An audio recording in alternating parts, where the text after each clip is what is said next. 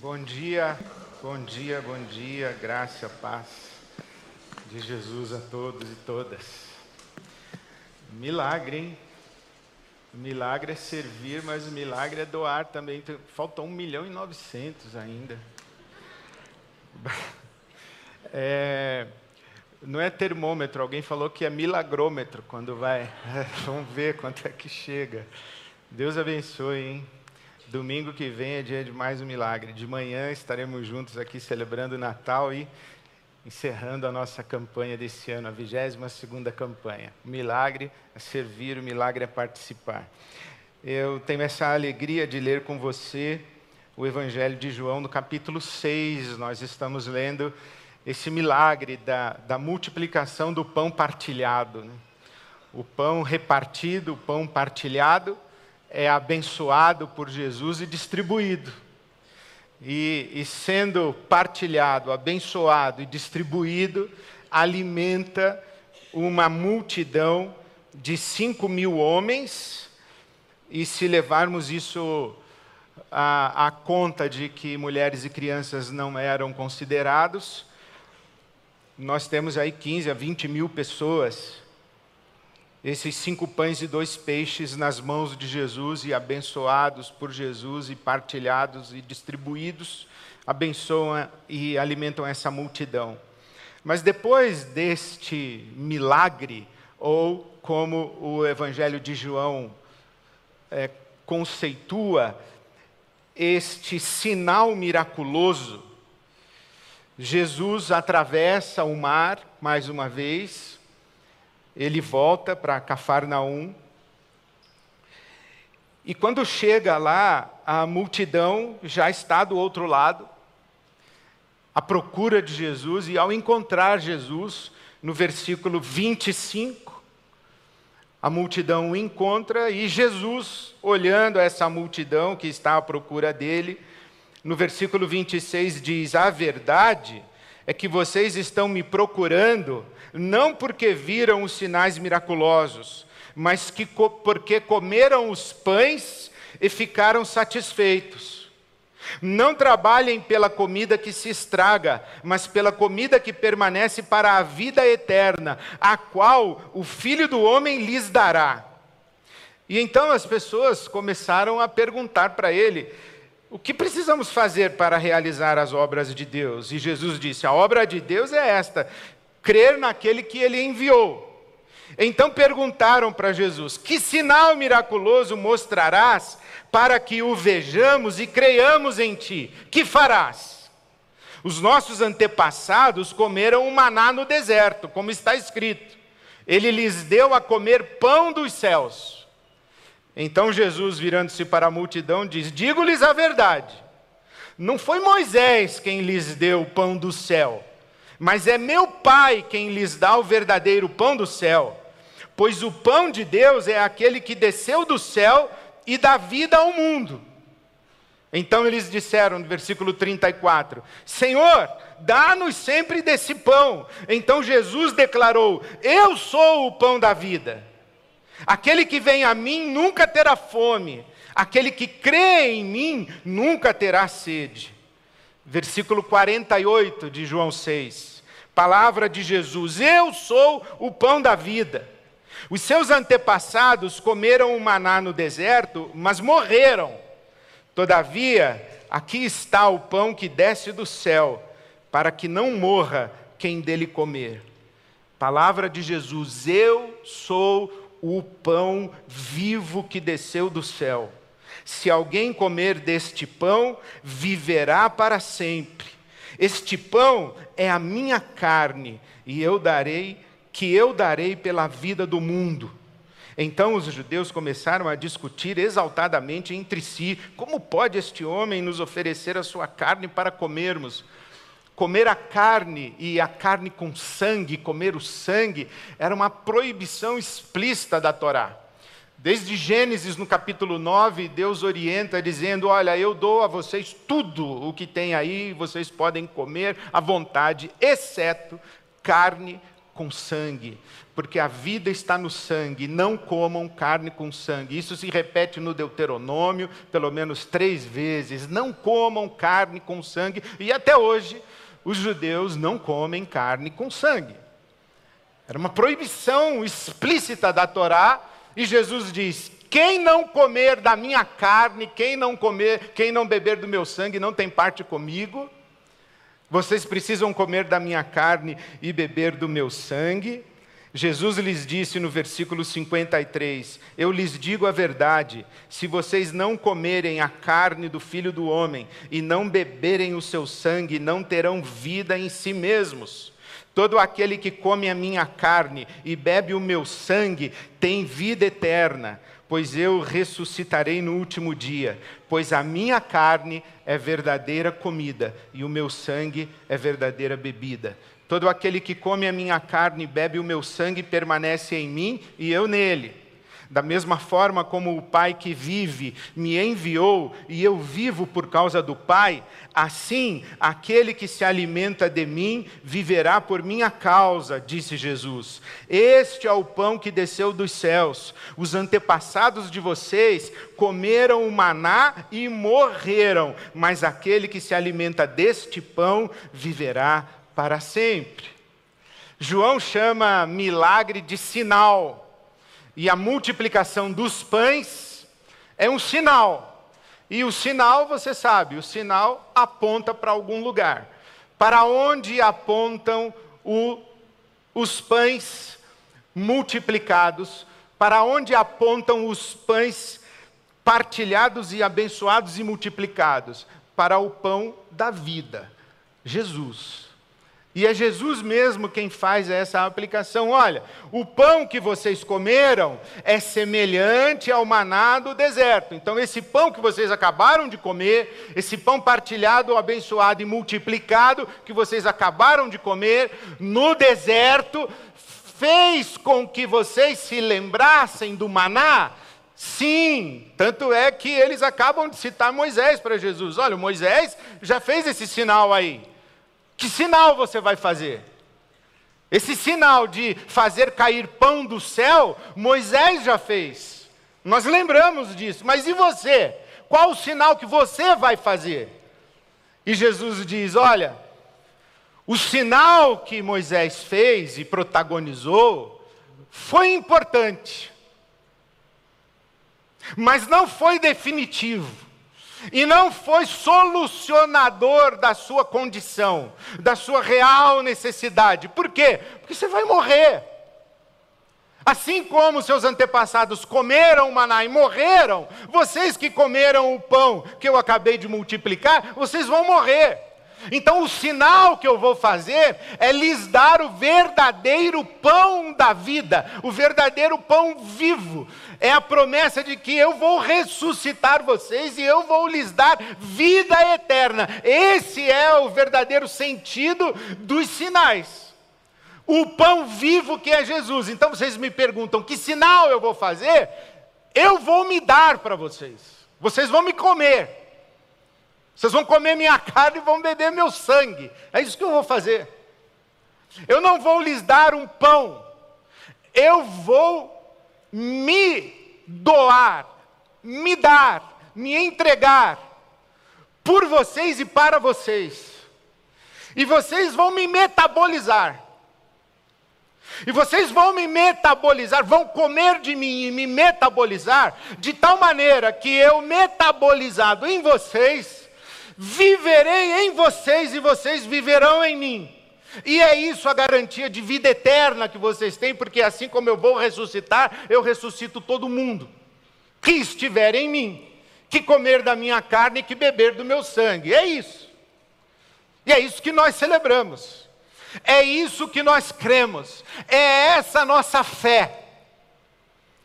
Quando nós nos reunimos e pelo menos uma vez por mês nós celebramos a Eucaristia, as ações de graças, e também tomamos nas mãos o pão, e dizemos: Este pão é o corpo de Cristo, este cálice tem o vinho que é o sangue de Cristo. É isso que nós fazemos, nós, nós comemos de Cristo bebemos de Cristo, nós comemos o corpo de Cristo, bebemos o sangue de Cristo. E a nossa fé diz que esse Cristo, de quem comemos o corpo, de quem bebemos o sangue, vive em nós. Essa é a nossa fé. A nossa fé não é uma crença em determinadas coisas, é uma experiência com o Cristo, que vive em nós. É muito diferente de acreditar em algumas coisas, é ser um com uma pessoa. É isso que Jesus está dizendo para nós. Quem come da minha carne, quem bebe do meu sangue, eu estou nele e ele está em mim. Eu estou nela e ela está em mim. É o que ele diz aqui no capítulo 6. Se vocês não comerem da minha carne, se vocês não beberem do meu sangue, vocês não têm vida em vocês mesmos. Mas todo aquele que come a minha carne e bebe o meu sangue permanece em mim e eu nele. João 6, 56. É disso que trata a fé cristã. A fé, a fé cristã não é doutrina, a fé cristã não é código moral, a fé cristã não é ritual religioso, liturgia. A fé cristã é ser um com o Cristo ressurreto. Isso é fé cristã. Aí você acredita num monte de coisa a partir disso, você se comporta de um jeito a partir disso e você frequenta rituais por causa disso, mas a essência da nossa fé cristã é a nossa experiência com o Cristo que vive em nós e nós vivemos nele, ele participa de nós e nós participamos dele. Porque o servir de Jesus não foi fazer coisas por nós, foi se dar a nós. O servir de Jesus não foi fazer coisas por nós. Tudo que Jesus fez nos evangelhos, ele fez coisas por pessoas. Ele multiplicou pães e alimentou a multidão, ele transformou água em vinho, ele curou os enfermos, ele expulsou os espíritos malignos que atuavam sobre as pessoas e as libertou ele perdoou pecados, ele as ensinou as verdades do reino de Deus. Tu, todas essas coisas foram coisas que Jesus fez pelas pessoas, fez por elas. Mas a verdadeira obra de Jesus foi dar-se a si mesmo para viver em nós. Essa foi a verdadeira obra de Jesus. E o apóstolo Paulo vai escrever isso lá em Colossenses capítulo 1. Ele diz: Olha, existe um mistério que esteve oculto por todos os séculos, mas que foi revelado agora e somente agora. É que Cristo vive em vocês. E essa é a nossa esperança. E qual é a esperança? é a vida eterna, é que a morte não é o nosso fim, a morte física não é nosso fim. É assim que Paulo descreve, Paulo apóstolo descreve a sua experiência. Ele diz: Eu estou crucificado com Cristo, e a vida que eu vivo na carne, eu não vivo, mas é Cristo quem vive em mim. Gálatas capítulo 2, versículo 20. Cristo vive em mim. Essa, essa é a ideia fundamental, essa é a, é a verdade fundamental. É comer da carne e beber do sangue de Jesus e metabolizarmos o Cristo de tal maneira que ele viva em nós. É de tanto a gente comer da carne de Jesus, beber do sangue de Jesus, ele passa a viver em nós. É isso que nós estamos entendendo, é isso que nós cremos. E aí a pergunta sua talvez seja: oh, como é que nós vamos comer da carne de Jesus e beber do sangue de Jesus? Como é que a gente faz isso? Jesus responde aqui no capítulo 6 do Evangelho de João: Tá, eu quero comer da carne de Jesus e eu quero beber do sangue de Jesus. Como é que eu faço isso? João capítulo 6, o versículo 63. O Espírito dá vida, a carne não produz nada que se aproveite. Os caras estão pensando que vão comer Jesus mesmo. Um, um canibalismo crístico. Ou gospel. Comer Jesus. Jesus diz assim: uh, é sinal, pessoal. É metafórico, pessoal. É simbólico, pessoal. Comer de mim, comer da minha carne, beber do meu sangue não é concreto. É real, mas não é comer meu corpo. O espírito da vida, a carne para nada aproveita. João 6,63. As palavras que eu lhes digo são espírito e vida. Sabe que a, a palavra de Deus, especialmente o Novo Testamento, vai traduzir fé por crer. Mas fé, quando a gente pensa, a gente geralmente leva para o lado da crença. Acreditar em verdades. Mas fé, no seu sentido mais próprio e equivalente ao conceito bíblico, fé é confiança, não é crença. É confiança. A fé é o meu pai estar ali embaixo e falar assim para mim: meu filho, você acredita que se você pular eu te seguro? Acredito, papai. Você acredita que o papai tem força para te segurar? Acredito, papai. Então pula. Hum. Você acredita que Jesus pode andar sobre as águas? Acredito. E você acredita que se Jesus mandar você sair do barco para você andar sobre as águas, você também vai andar? Acredito. O Pedro disse isso. Manda-me ir a teu encontro. Se tu mandares, irei. E Jesus então diz: Vem. E o Pedro sai do barco e vai. Acreditar é uma coisa, confiar é outra. Confiar é abandonar-se-á. E é isso que Jesus está dizendo. Tome a minha palavra como verdadeira. Isso é acreditar. E passe a agir na sua vida à luz disso que você acredita. Isso é confiar. Acreditar é tomar como verdadeiro. Confiar é colocar em prática aquilo que você toma como verdadeiro.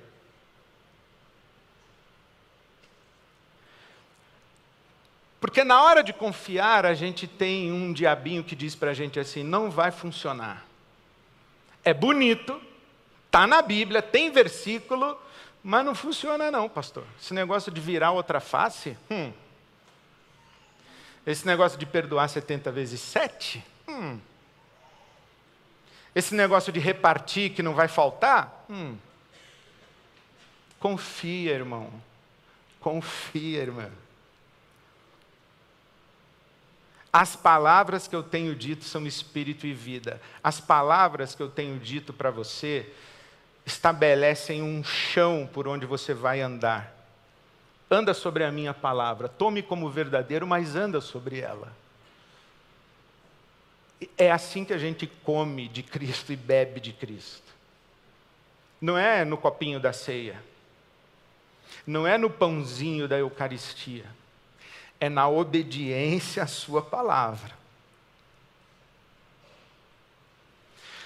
É no seguimento dos seus passos é fazer o caminho de Jesus, não o de Moisés, não o de Elias.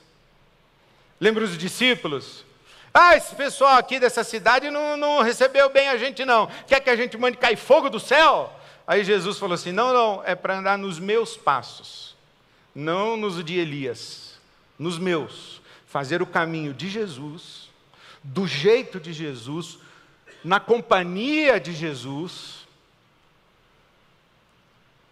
E aí, enquanto a gente faz isso, Jesus vai sendo metabolizado na gente e vai sendo formado em nós. É disso que nós estamos falando.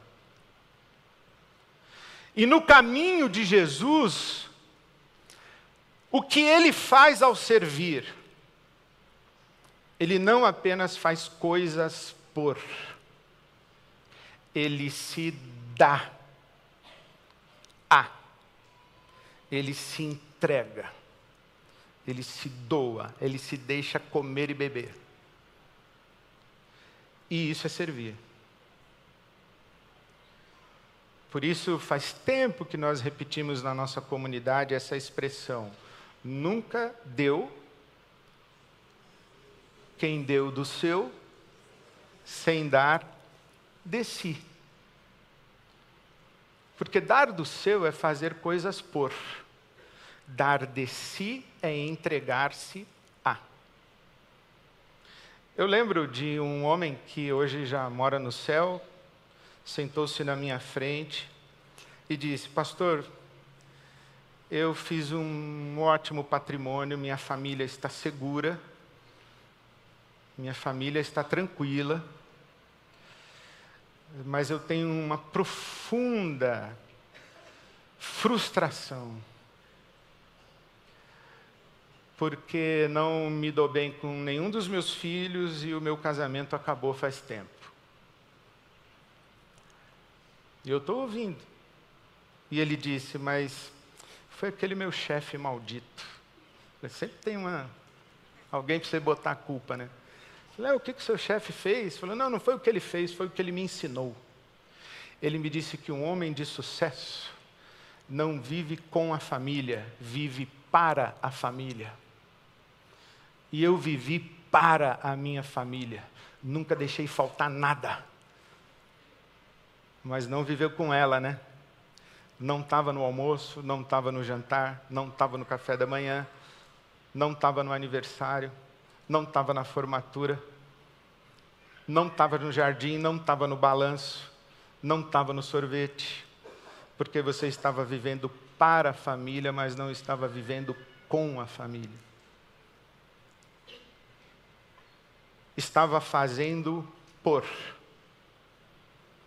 mas não estava lá. Deu do seu, mas não deu de si. Jesus não, Jesus ele fez por e deu de si. Porque servir não é fazer por. Ah, sou voluntário no Hospital do Câncer, eu sirvo. Não sei. Se você interpretar o servir como fazer por, pode ser que você doou sangue dois finais de semana atrás, você fez por. Deus abençoe, é ótimo, faça, continue fazendo. Mas ao modelo de Jesus, servir é dar de si. Servir não é pontual. Servir é uma atitude é uma postura na vida, é uma mudança de drive na, na sua cabeça, que você muda o chip. E você era direcionado para cá, e quando você encontra com Jesus, você muda o chip e, e aí você começa a ser direcionado para lá. Porque você era uma pessoa que era servida. E aí você encontrou Jesus e se tornou uma pessoa que passou a servir. O que Jesus falou? Eu não vim para ser servido, eu vim para servir e dar a minha vida em favor de muitos. É Mateus 20, 28. Eu não vim para ser servido, eu vim para servir. Eu não vim para servir, eu vim para reivindicar. Eu vim para decretar. Eu vim para mandar. Eu vim para reclamar. Eu vim para criticar, achar defeito em tudo. Eu vim para ensinar. Eu vim para lacrar. Eu vim para aparecer. Questão de dois domingos, eu estava saindo, uma jovem me parou e disse: Pastor, posso fazer uma pergunta? Pois não. O senhor acha errado querer ficar rica? Eu falei: Não, eu acho bom ficar rica. Agora, querer ficar rico é perigoso, filha. É o que a Bíblia diz. Aqueles que querem ficar ricos se metem em muitas confusões. Porque o amor ao dinheiro é a raiz de todos os males. Talvez aquela moça dissesse: Eu vim para ficar rica. Jesus diz: Eu vim para servir. não é o meu eu nem o meu ego que dirige a minha vida. Porque quando a gente é dirigido pelo eu e pelo ego, há frustração, ressentimento. Porque o nosso ego não tem limite de satisfação. Tudo que você der para ele, ele vai pedir mais. Tudo que você der para o seu ego, ele vai pedir mais. Só tem uma coisa que tem uma dimensão que transborda o seu ego: Deus. Tudo que você der para o seu ego é menor do que o seu ego. Aí ele vai pedir mais, mais aplauso, mais aumento, mais seguidor, Perguntaram para um sujeito o que é ser rico. Eu falei, é ter um pouquinho mais que o meu cunhado. o cunhado ganha aumento, você. E aí vai. É um pouquinho mais, é sempre um pouquinho mais. Aí vem Jesus e diz: Eu vim para servir. Que disse o apóstolo Paulo: Tenham vocês a mesma atitude de Cristo, que sendo em forma de Deus, Filipenses capítulo 2, sendo em forma de Deus, não se apegou a isso, mas esvaziou-se, tomou a forma humana, fez-se servo, foi obediente até a morte morte de cruz, e então Deus o exaltou e deu a ele o um nome acima de todo nome. E um dia, ao nome de Jesus, todo joelho se dobrará e toda língua confessará que Ele é o Senhor, para a glória de Deus Pai. Mas o caminho foi servir. Então, servir não é participar como voluntário num projeto. É também. Mas servir é uma atitude de vida, porque o cara, ele é voluntário do projeto e trata mal o cara do estacionamento aqui da IBAB. Ele é um servo de 8 às 10. Em casa é um traste. Aquela irmã é uma bênção. No jantar da campanha de Natal, no WhatsApp, irmão, é uma serpente. Servir não é um ato, servir é uma atitude, é uma forma de ser é o dar-se a si mesmo. É portar-se no mundo em favor dos outros. É isso aí. Você pode ler todos, sem exceção, todos os manuais de filosofia, de espiritualidade, de religião, todos dirão para você que o caminho da felicidade é a vida descentrada.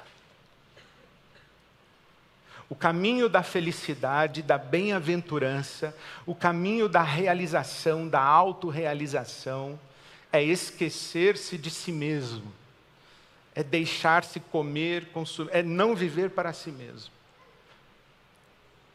Já o inferno é viver obcecado com o próprio eu, com o próprio ego.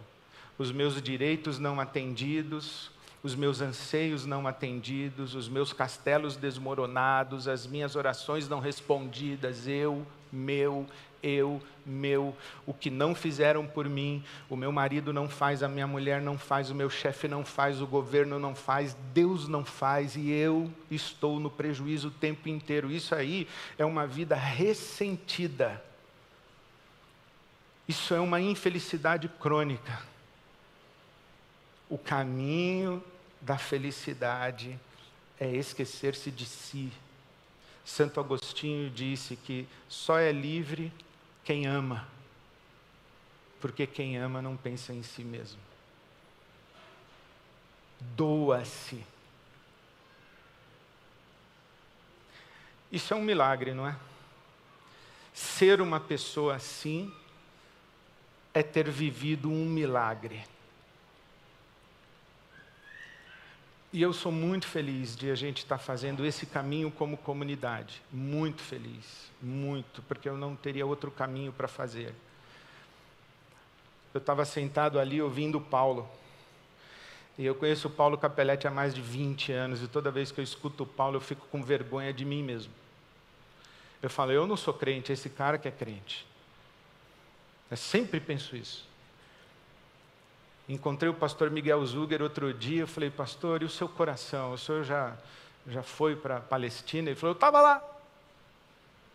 Estava lá na fronteira da faixa de Gaza, cheguei pelo Egito, estava fazendo cesta básica para alimentar o pessoal. Eu estava lá. Eu falei, esse cara é crente. Eu não sou.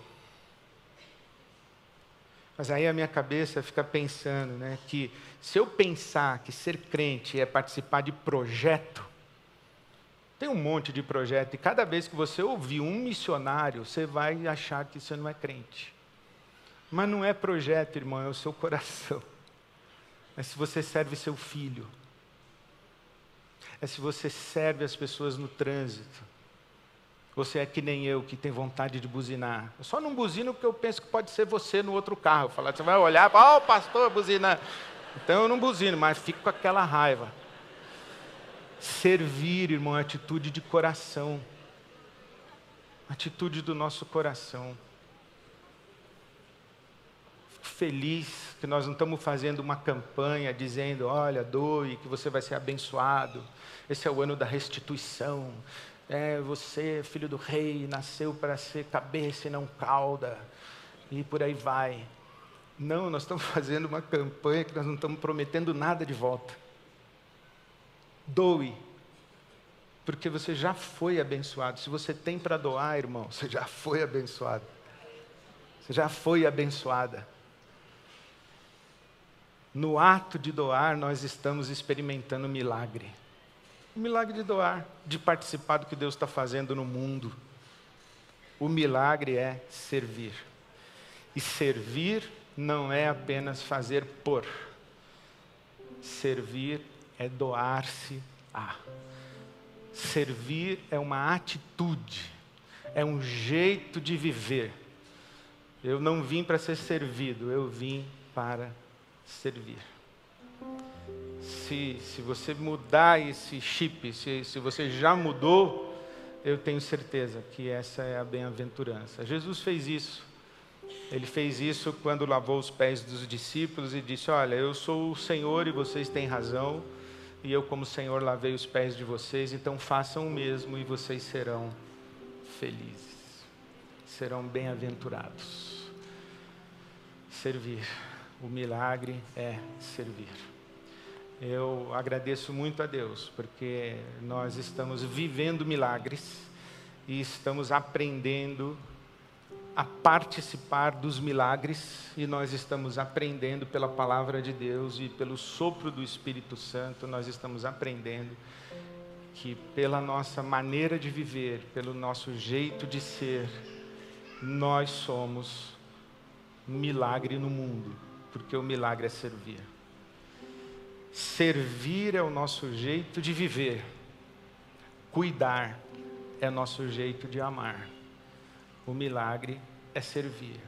Foi isso que Deus nos disse está nos dizendo e está ministrando ao nosso coração nessa maravilhosa campanha de Natal. Que não é só um momento, uma campanha, mas é uma declaração da nossa fé e do nosso compromisso de fazer o caminho de Jesus do jeito de Jesus, na companhia de Jesus. Ver milagres, protagonizar milagres, ser milagre. Amém.